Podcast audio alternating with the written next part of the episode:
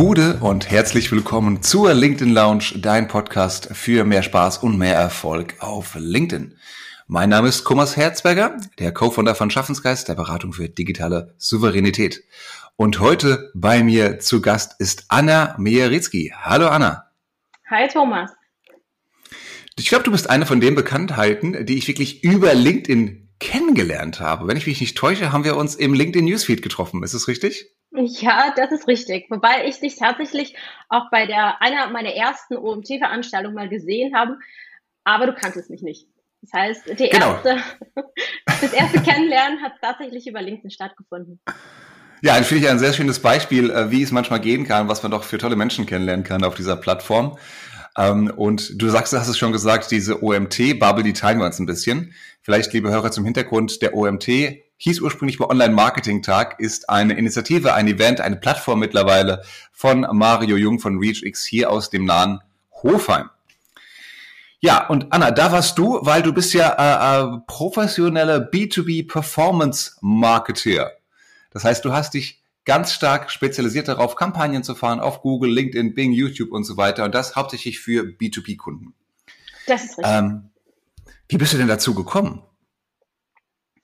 Ähm, das ist tatsächlich ein langer Weg. Also über zehn Jahre hat es gedauert, bis ich meinen Schwerpunkt gefunden habe. Wobei ähm, B2B-Bereich mache ich seit über zweieinhalb Jahren.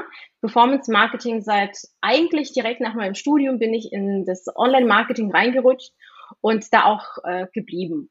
Ähm, ich habe auch die Unternehmensseite kennengelernt. Ich war jahrelang auf einer äh, Performance-Marketing-Agentur, bis ich vor zwei, zweieinhalb Jahren mich dazu entschlossen habe, mich selbstständig zu machen.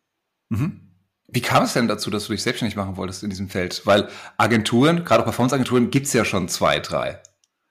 Das ist richtig. Es gibt äh, viele Agenturen. Äh, ich habe auch tatsächlich auch jahrelange Erfahrung mit den Agenturen. Ähm, mein Ziel war, im Großen und Ganzen ein bisschen tiefer in die Projekte einzusteigen. Man kennt äh, die Arbeit von Agenturen und die Anzahl der Projekte.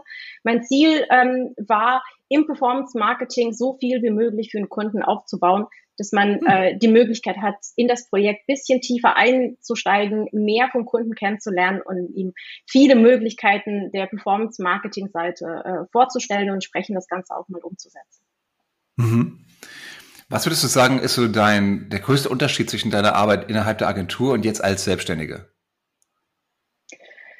Äh, der größte Unterschied, also ich habe qualitative Arbeit, gehe ich davon aus, sowohl auf der Agenturseite als auch jetzt abgeliefert. Also das würde ich jetzt so jetzt nicht trennen, sondern ich habe jetzt mehr Möglichkeiten, äh, mich ein bisschen tiefer mit dem Projekt zu beschäftigen.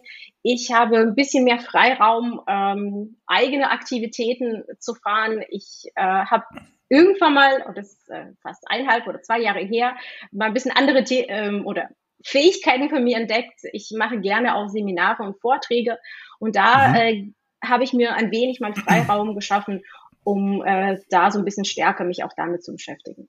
Das ist tatsächlich also das, der einzige Unterschied. Das kann ich bezeugen. Ich habe auch schon jetzt ein paar mittlerweile, nicht nur auf LinkedIn folge ich dir, auch so ein paar äh, Seminare von dir miterleben dürfen, zumindest Kurzseminare online. Und äh, da sprichst du sehr, sehr kompetent über deine Themen. Also von daher schon mal ist dir das sehr gut gelungen. Danke. Macht auch Spaß.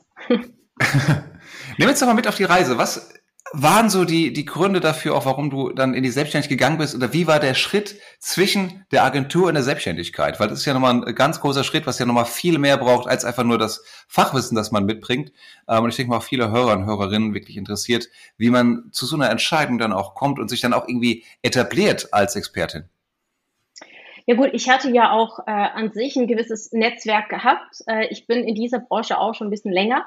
Ähm, nichtsdestotrotz war es ein gewagter Schritt. Also mein Mann hat mich ein bisschen dazu gedrängt, weil er gemerkt hat, äh, ich habe tausend Ideen, kann ich, äh, die kann ich aber leider aus zeitlichen Gründen nicht umsetzen, bis er gesagt hat, zu Corona-Zeiten, äh, das ist genau äh, der Zeitpunkt, äh, wo man das Ganze mal ausprobieren kann. Und mhm. ich habe fast ein Jahr mit dem Gedanken gespielt, äh, bis ich gemerkt habe, ich hatte Ideen, ähm, die ich umsetzen wollte. Und mhm. ähm, ich habe mich irgendwann mal dazu entschlossen, das äh, in die Tat umzusetzen. Ähm, wir haben ja die LinkedIn-Plattform. Ähm, es gibt ja die Möglichkeit, eigenen Content zu posten. Ähm, ich hatte bis vor kurzem tatsächlich noch gar keine Webseite. Und äh, wenn man jetzt äh, sagt, wie kommst du ja deine Kunden? Und äh, das ist größtenteils über LinkedIn tatsächlich. Ich äh, habe ja gesagt, so? ja, das ja? ist tatsächlich so. Ich habe eine Seite aufgebaut und das war auch äh, so ein bisschen der kleine Push von meinem Mann, der dann sagte, okay, du hast ja nicht mal eine Seite. Und gesagt, okay, wie viel brauche ich sie denn? Äh, zumindest mal als Visitenkarte. Auf jeden Fall, die braucht man, gar keine Frage. Ähm, ich habe viel Content und viele Ideen. Ähm, die ich innerhalb eines Blogs äh, umsetzen konnte, bis ich irgendwann mal gedacht habe, okay, bevor ich das auf lange Sicht oder auch irgendwann mal auf meine Wunschliste mal setze, teste ich mal LinkedIn ähm, für diese Zwecke und habe irgendwann mal angefangen, ähm, was du wahrscheinlich auch von mir gelesen und gesehen hast, ähm, Posts zu schreiben äh, mhm. über Performance Marketing, speziell zu Google Ads, zu LinkedIn Ads, einfach mal mehr Wissen freizugeben. Und mhm. so hat sich das Ganze auch mal mitentwickelt.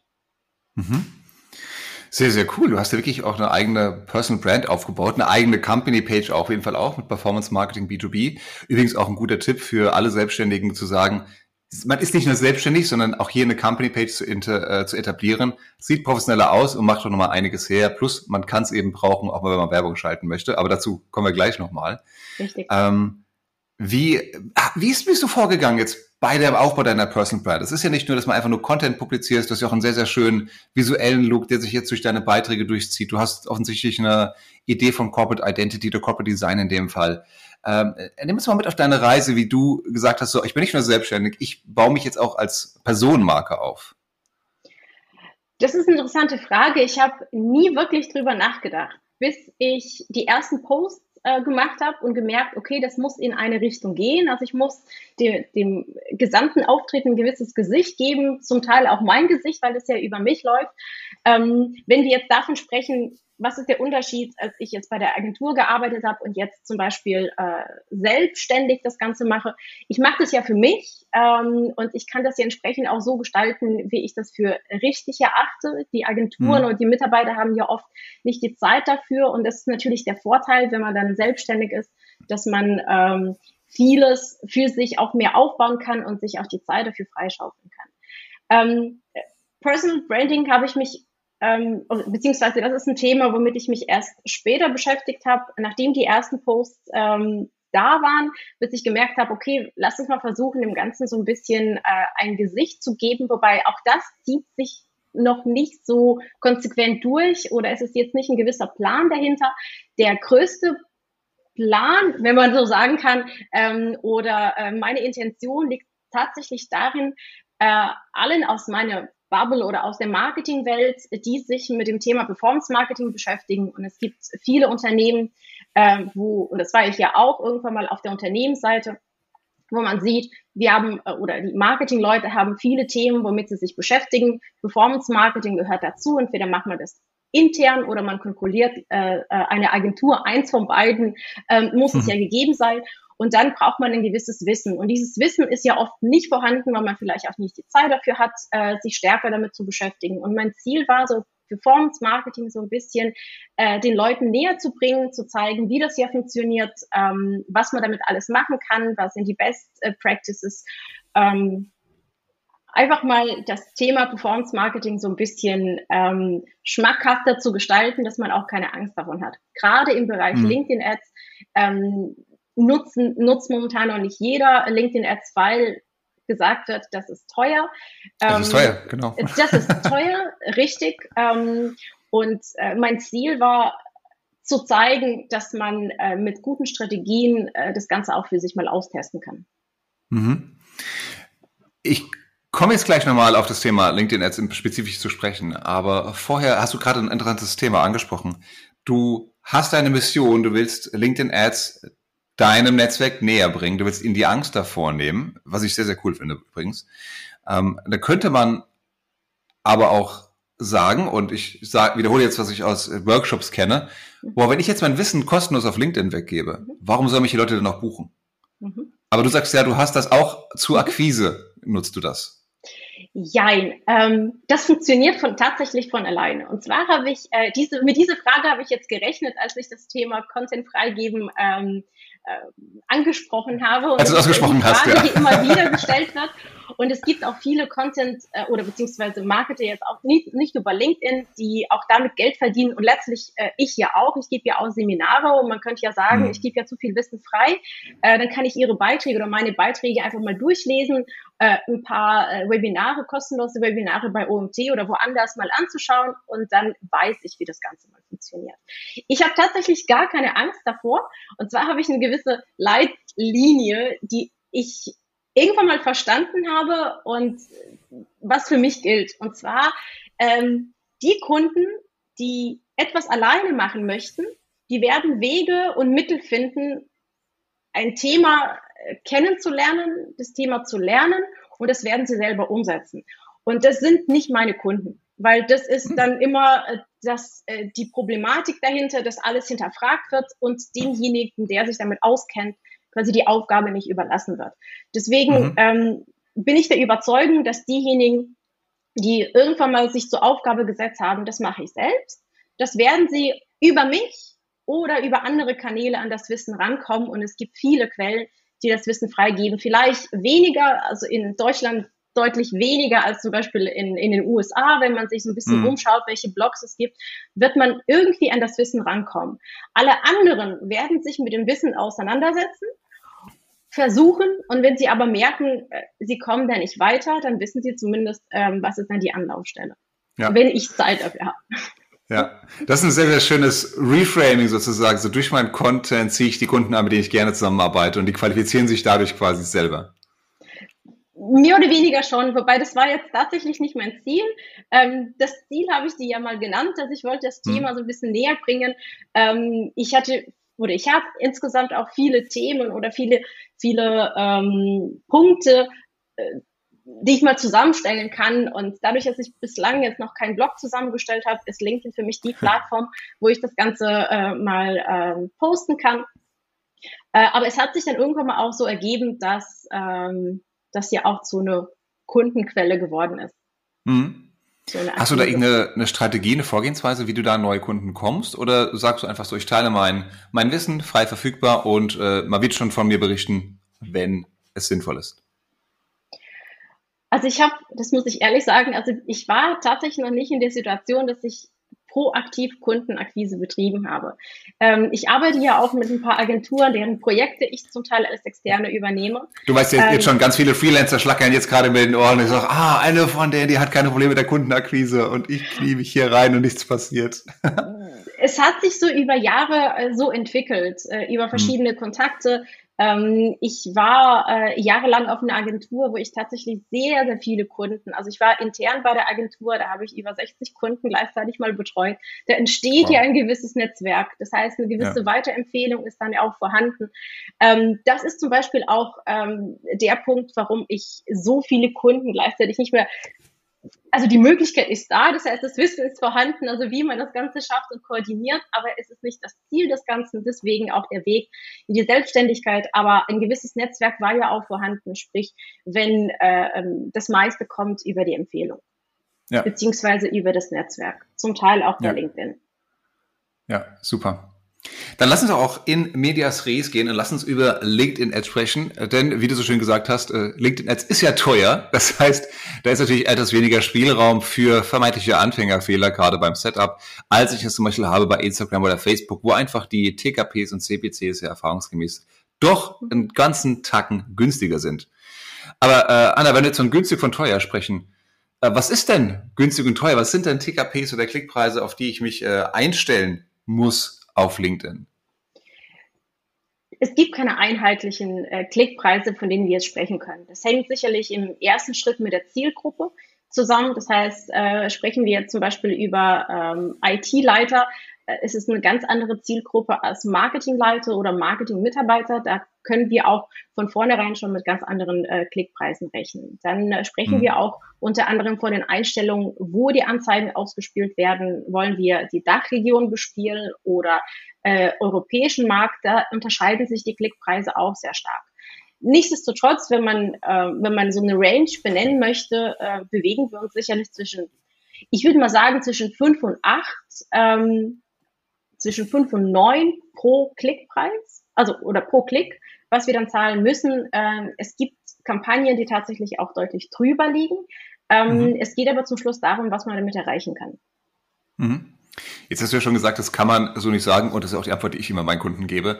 Ähm, aber im Rahmen deiner Mission, wir bringen das Thema auch mal Leuten mehr, näher, die sich damit noch nicht beschäftigt haben. Wovon hängt denn der Preis, den ich tatsächlich bezahlen muss, alles ab auf LinkedIn? Das sind tatsächlich viele, viele verschiedene Faktoren. Also wir haben ja einerseits ähm, die gesamten Kampagneneinstellungen, ähm, wo man einen gewissen Unterschied zwischen den Kampagnen sieht. Haben wir Kampagnen, äh, sagen wir mal, in den USA oder haben wir für die Dachregion? Das sind ja schon mhm. unterschiedliche mhm. Klickpreise. Letztlich ähm, zahlt man pro Klick äh, ein Cent mehr als der drunter liegende Mitbewerber. Das ist im Prinzip genauso oder von der äh, Funktionsweise her genauso wie zum Beispiel bei, der, bei Google Ads. Wir haben hier ein Auktionsprinzip, ähm, was analog zu den anderen Kanälen auch funktioniert. Was wichtig ist, dass wir einen guten Qualitätsfaktor äh, erreichen können. Und mhm. da hängt auch einiges äh, von der Zusammensetzung ähm, ab. Zusammensetzung der Zielgruppe und das Angebot, was man hat. Das heißt, man, man denkt, man hat äh, gute Creatives, man hat eine gut ausgearbeitete Zielgruppe und hat coole Texte geschrieben, heißt aber nicht, dass es von vornherein funktionieren wird. Das heißt, das Angebot muss auch für die Zielgruppe gut zugeschnitten sein. Wenn die Klickrate auch funktioniert, sprich das Verhältnis zwischen den Einspielungen und den Klicks, ähm, je höher die Klickrate, umso geringer ist entsprechend unser Klickpreis. Und zwar warum? Weil je attraktiver unsere Anzeigen für unsere Zielgruppe sind, umso geringer oder umso weniger zahlen wir auch für den Klick und so umso wettbewerbsfähiger sind wir. Das heißt, ähm, es ist im Prinzip ja auch analog zu Google Ads oder zu anderen äh, Performance-Marketing-Kanälen, wo Auktionsprinzip gilt. Ähm, wir können unsere Mitbewerber mehr oder weniger übergehen, nicht nur über den Klickpreis, sondern auch über die ähm, Performance unserer Anzeige insgesamt. Also sprich mhm. äh, über unsere Klickrate, über das Engagement der Zielgruppe mit unserem Angebot. Mhm. Und das ist ja etwas, ein Hebel eigentlich, an dem auch jedes, ich sag mal, kleines Unternehmen mal gut drehen kann, indem man halt den Qualitätsfaktor möglichst nach oben bringt, diesen Fit, den du angesprochen hast, zwischen Zielgruppe, Anzeige und Landingpage nach oben dreht, um so durch die Preise zu reduzieren und dann kann so eine Kampagne auch schnell effizient werden. Das ist ähm, meiner Erfahrung nach übersehen das viele Unternehmen, weil die sagen, hier ist eine Anzeige, vielleicht ist eine Landingpage dabei, aber so dieses, diesen Funnel zu sehen, ich, ich finde, das ist noch zu sehr in den Kinderschuhen nach wie vor bei vielen Unternehmen. Äh, das ist wahr. Das ist ja einerseits, ähm, hängt ja mit der Beratung zusammen, also wie offen die Unternehmen ja auch ähm, mhm. dafür sind, weil LinkedIn Ads sind nicht günstig. Das heißt, es muss von vornherein überlegt werden, äh, wie man die LinkedIn-Kampagnen zusammenstellt, was man der Zielgruppe zeigt und nicht einfach mhm. mal irgendetwas austestet, weil das kann ja im Nachgang auch teuer werden. Ja. Ähm, ja, das ist in den Köpfen noch nicht so etabliert, dass man sagt, äh, man fährt oder man überlegt sich erstmal eine Strategie, man setzt sich viel stärker mit der Zielgruppe auseinander, man setzt sich auch viel stärker mit dem eigenen Angebot auseinander, um herauszufinden, ist das Angebot, spricht das Angebot die Zielgruppe auch an, bevor man die Kampagnen tatsächlich zusammenstellt. Und wie macht man das? Wie findet man die Elemente, die dann eben gut funktionieren in der Anzeige oder auf der Landingpage? Wie kann ich möglichst schon einen guten Start haben und einen hohen Qualitätsfaktor erreichen? Hast du da Tipps für uns? Also bei mir funktioniert nichts äh, ohne AB-Tests und da mache ich tatsächlich recht viele. Ähm, und zwar teste ich alles, was, das klingt jetzt vielleicht blöd. Vielleicht erklärst du mal kurz, was ja. AB-Tests sind, für alle, die es noch nicht gehört haben. Gerne. Also ich teste verschiedene äh, Annahmen gegeneinander. Das heißt, alles, was ähm, ich mit dem Kunden ausarbeite, einerseits seine Zielgruppe. Und wenn du jetzt sagst, wie komme ich äh, an, an, an die Ergebnisse, das heißt, ich setze mich erstmal mit dem Kunden äh, zusammen und versuche, seine Zielgruppe auszuarbeiten und das Angebot, was er der Zielgruppe vorschlagen kann. Das ist in, in meiner, in meinen Augen, äh, Augen die Aufgabe des Unternehmens selbst, weil mhm. das Unternehmen selbst äh, kennt seine Kunden am besten und kennt auch das, was oder die Vorteile und die eigenen USPs äh, am besten. Mein Ziel oder meine, äh, meine Aufgabe besteht tatsächlich darin, das Unternehmen in diese Richtung zu lenken, um an diese Informationen ranzukommen und ihm zu helfen, das Ganze zusammenzustellen. Das ist mal das Erste. Zum Thema AB. Ähm, und wenn wir jetzt sagen, wir haben eine Zielgruppe ausgearbeitet, wir haben gesagt, wir haben das Angebot A, das Angebot B ähm, es gibt verschiedene Möglichkeiten, an das Ziel ranzukommen. Und zwar, ich kann verschiedene Kampagnenarten ausprobieren. Ich kann sagen, wir arbeiten mit dem Ziel eins. Zum Beispiel, ich versuche mal Engagement zu generieren oder ich ähm, fahre Kampagnen, die äh, Traffic generieren, weil ich ja nicht weiß, und das weiß ich am Anfang tatsächlich nicht, welche ja, Kampagnenformate oder Kampagnenziele funktionieren. Und hm. ich nehme an, und das sind für mich tatsächlich immer Annahmen, und ich sage von vornherein recht bewusst, ähm, das, was wir ausgearbeitet haben, lieber Kunde, das sind Annahmen von deiner und von meiner Seite, die wir erstmal testen müssen. Und da machen wir eine Art AB-Test. Das heißt, wir testen alles, was wir ausgearbeitet haben. Einerseits verschiedene Creators, das heißt, für, ähm, ne, es gibt ähm, Überlegungen oder ich werde äh, oft gefragt, äh, welche Creatives gefallen mir persönlich. Ich sage immer, ich liege immer falsch. Ja. Deswegen, ja. ich verlasse mich rein auf Zahlen und Performance mhm. Marketing ist für mich äh, sehr zahlenbasiert ähm, und alles, was ich für interessant finde, da liege ich immer falsch. Deswegen mhm. ähm, berate ich niemanden in, in, in der Hinsicht. Ich kann gewisse äh, Richtlinien mal vorzeigen, ein paar Beispiele, die gut funktionieren oder was auf, eine, auf einem Creative drauf sein muss, aber alles andere wird erstmal getestet. Genauso können, müssen und sollten auch Kampagnenziele getestet werden, weil ähm, Kampagnenziele bedeutet, wenn ich das mal kurz mal ausholen kann, ich gebe LinkedIn mehr oder weniger eine gewisse Anweisung. Ich habe mir eine Zielgruppe zusammengestellt und aus dieser Zielgruppe versuche ich mir Leute rauszuholen. Und dann muss ich erstmal überlegen, über welches Kampagnenziel komme ich an mein tatsächliches Ziel. Und es gibt im Kampagnenmanager viele verschiedene Ziele, die man auswählen kann. Und aus Erfahrungswerten kann ich natürlich den Kunden von vornherein beraten und gewisse Dinge oder bestimmte ähm, Punkte oder Ziele abraten, aber nichtsdestotrotz stellen wir äh, Annahmen, indem wir sagen, okay, das testen wir und das testen wir mhm. einfach mal gegeneinander, um zu sehen, über welchen Weg kommen wir tatsächlich an das Ziel, was der Kunde ähm, sich vorgestellt hat. Mhm. Da jubelt natürlich der Growth Hacker in mir, wenn du sagst, wir müssen hier datenbasiert arbeiten und es geht nicht darum, um Geschmack oder sogar Erfahrungen sind vielleicht bei Kunde A richtig, bei Kunde B in einem anderen Marktsegment sind die wiederum ja. vollkommen falsch. Ähm, das ist natürlich die in der Tat richtige, wenn auch natürlich umständliche Herangehensweise, aber am Ende des Tages, wie du sagst, zählen die Zahlen, die hinten dran sind. Wobei ich es ganz lustig finde, gerade weil du die äh, Kampagnenziele angesprochen hast bei LinkedIn und ich hatte vor kurzem auch erst eine Kampagne, äh, sollte eigentlich Traffic bringen auf die Webseite, hat gar nicht funktioniert. Dann habe ich es umgestellt auf eine Awareness-Kampagne und auf einmal waren nicht nur TKPs und auch die Klicks entsprechend günstiger und das Ganze hatte sich dann gelohnt. Hast also, du denn auf Brand Awareness oder auf Engagement? Äh, ich hatte zuerst Engagement.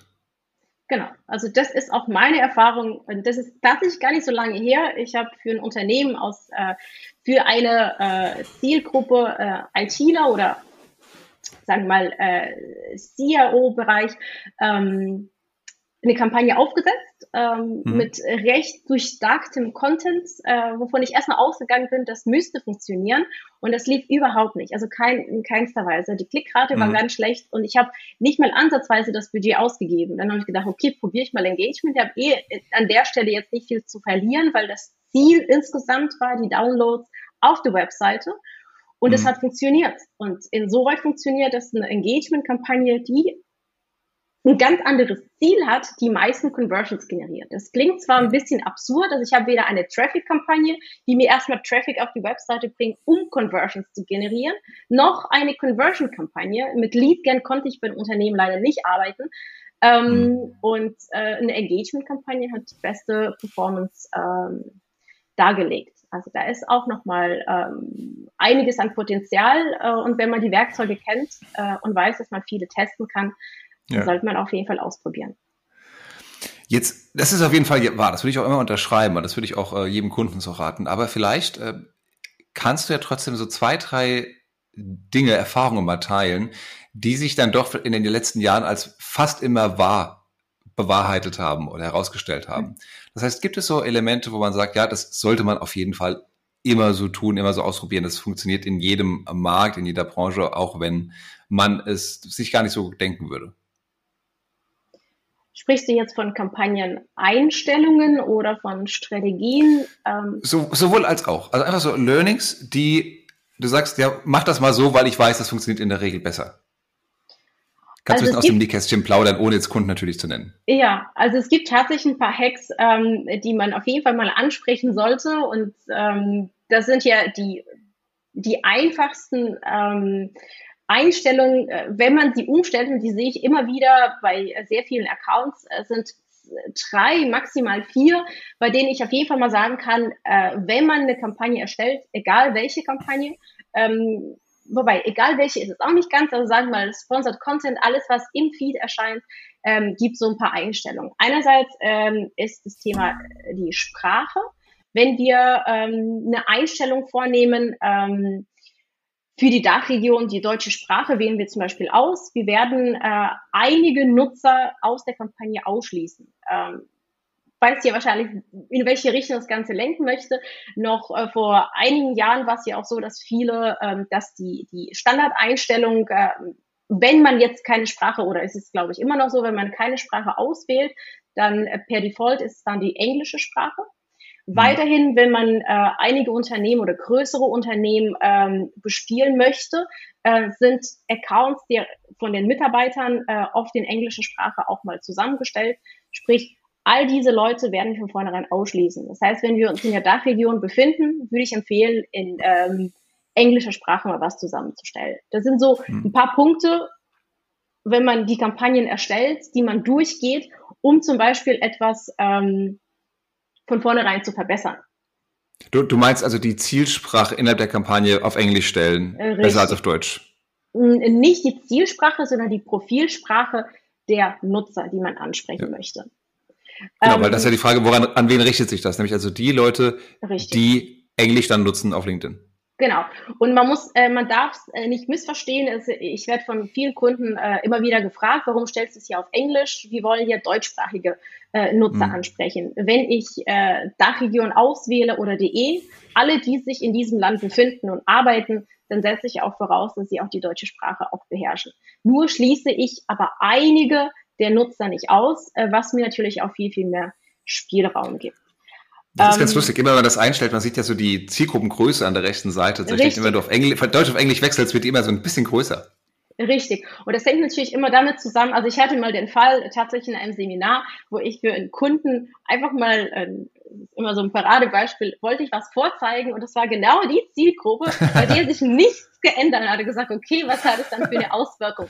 Es hängt ja. sicherlich auch mit der Zielgruppe zusammen. Das heißt, sind wir im Marketingbereich, sind wir zum Beispiel im Finance-Bereich oder ITler, ähm, die vielleicht doch äh, ihre Profile in englischer Sprache haben. Haben wir äh, größere Unternehmen, deren Profile oft auch in englischer Sprache sind, weil sie auch international tätig sind. Da mhm. wird man auf jeden Fall eine Auswirkung sehen. Und das, ähm, was du eben auch angesprochen hast, egal welche Kampagnen man zusammenstellt, man muss am, am Anfang immer eine Zielgruppe zusammenstellen. Sprache gehört oder Profilsprache der Nutzer gehört hier letztlich dazu. Und immer auf der rechten Seite hat man so prognostizierte Daten. Das sind die wichtigsten Daten, die ich am Anfang mir anschaue, weil egal welche Anpassung ich vornehme, schaue ich mir immer auf der rechten Seite, wen spreche ich denn tatsächlich an.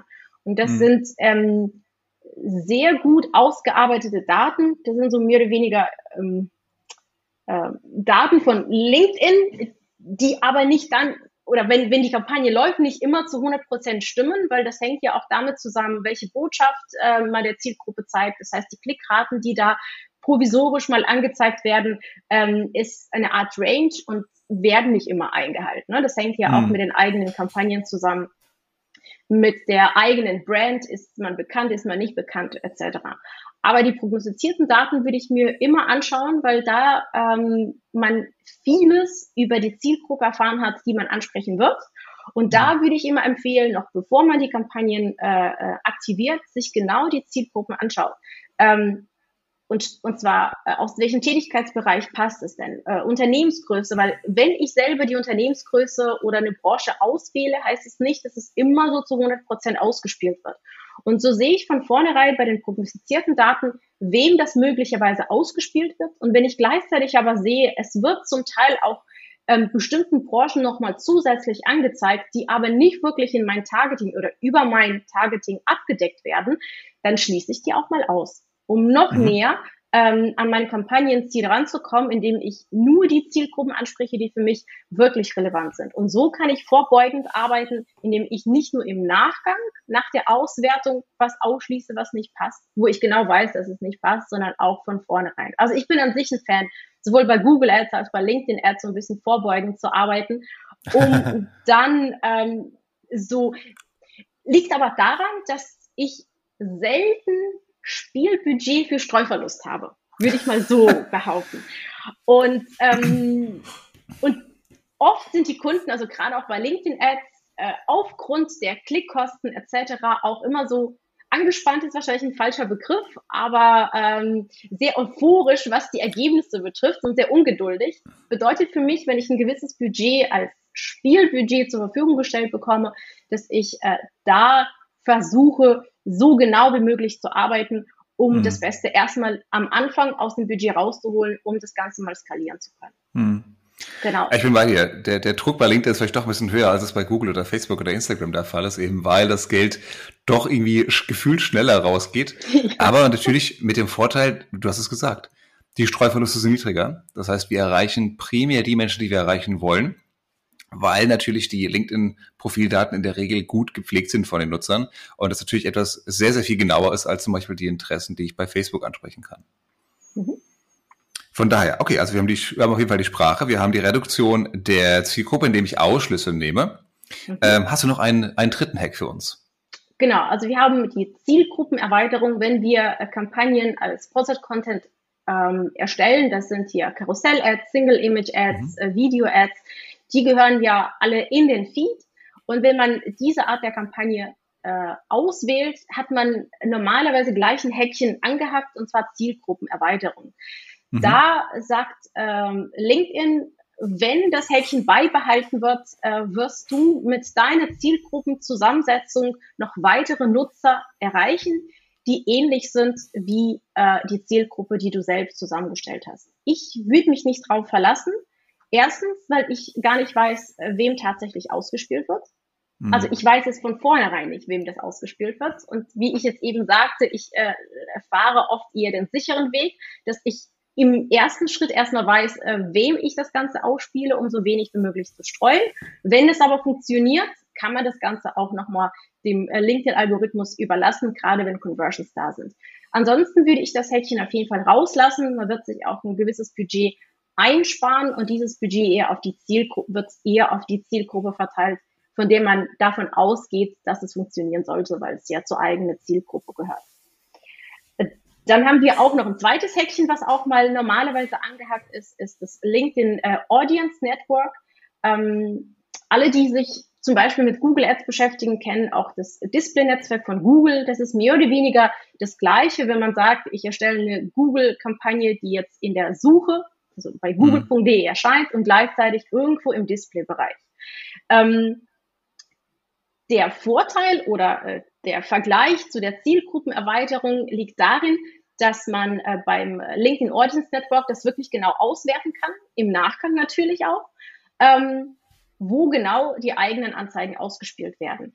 Ähm, wenn man aber überlegt, ähm, dass die eigenen Kampagnen, die man zusammenstellt, rein auf LinkedIn ausgerichtet sind, ist vielleicht das ausgewählte Format, die Ansprache, Bilder nicht unbedingt auf, äh, für LAN, also LinkedIn Audience Network, äh, geeignet. Das ist der erste Grund. Äh, man streut an der Stelle sehr stark. Und ich würde auf jeden Fall empfehlen, für diejenigen, die sich zum ersten Mal mit LinkedIn-Ads auseinandersetzen, aber auch vielleicht auch im zweiten Mal ähm, das LinkedIn Audience Network erstmal auszuschließen.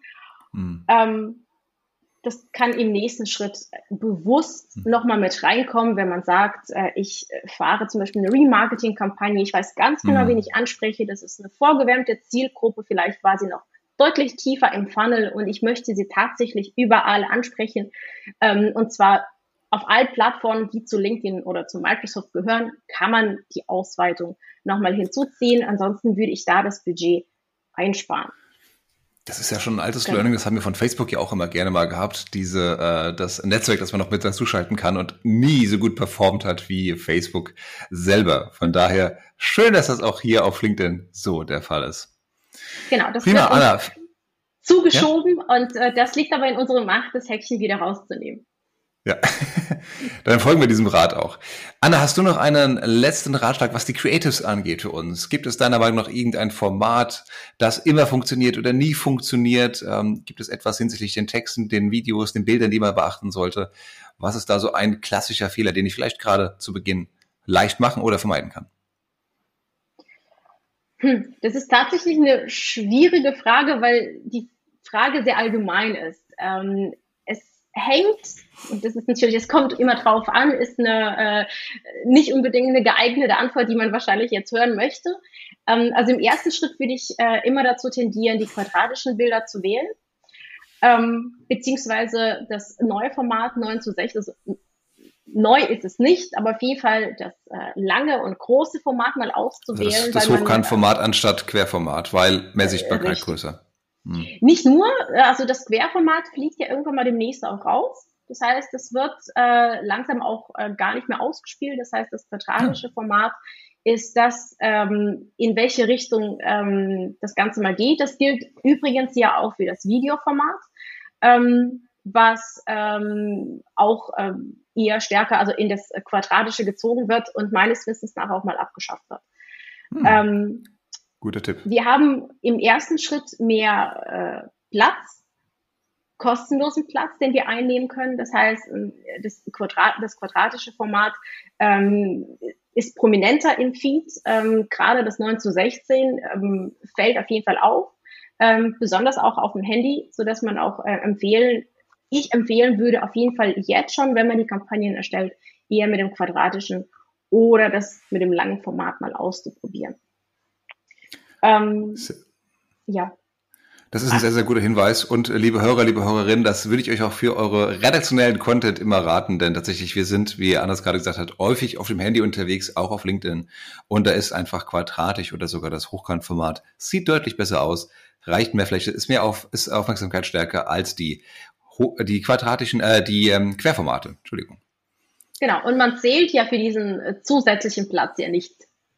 Ja, ne? also kostet dasselbe. Genau. Einfach mal mehr Platz, mehr Aufmerksamkeit das ist jetzt noch, äh, solange alle anderen ja das Querformat weiterhin nutzen, ist ein gewisser Wettbewerbsvorteil, weil äh, mhm. man mit den eigenen, ähm, man überlegt ja, man bespielt ja die gleiche Zielgruppe, hat man einen gewissen äh, Vorteil, weil die eigene äh, Anzeige doch ein bisschen sichtbarer im Feed äh, dargestellt wird und aufwendiger.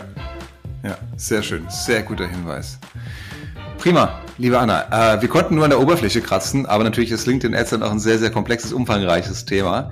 Von daher, liebe Hörerinnen und Hörer, wenn es sich weiter interessiert, dann bitte lass uns eine Nachricht da, schreib uns einen Kommentar, schreib uns eine Nachricht oder ähnliches, damit wir wissen, dass dich hier noch mehr interessiert. Auch wenn du spezifische Fragen hast, dann werden wir uns die gerne in einer der kommenden Folgen nochmal damit beschäftigen. Ja, liebe Anna, die Zeit ist rum. Vielen, vielen Dank, dass du bei uns warst. Sehr gerne, vielen Dank auch für die Einladung. Immer gerne, hat mich sehr gefreut. Liebe Hörer, liebe Hörerinnen, das war die Folge der LinkedIn Lounge, dein Podcast für mehr Spaß und mehr Erfolg auf LinkedIn. Mein Name ist Thomas Herzberger. Wenn dir das gefallen hat, erzähl's gerne weiter. Und wenn nicht, dann behalt's gefälligst für dich. Ansonsten freuen wir uns gerne über deine Nachrichten, Kontaktanfragen oder Social Media Erwähnungen, insbesondere natürlich auf LinkedIn. Wir haben heute gesprochen mit Anna Mejeritzki über das Thema LinkedIn Ads, Strategien, Anzeigen, Formate und Taktiken und auch wie man es schafft, von dem Angestellten-Dasein sich selbstständig zu machen in einem sehr umkämpften Markt und auch seine eigene Personal Brand aufzusetzen. Ich hoffe, dir hat es gefallen. Wir hören uns beim nächsten Mal wieder. Bis dann. Ciao.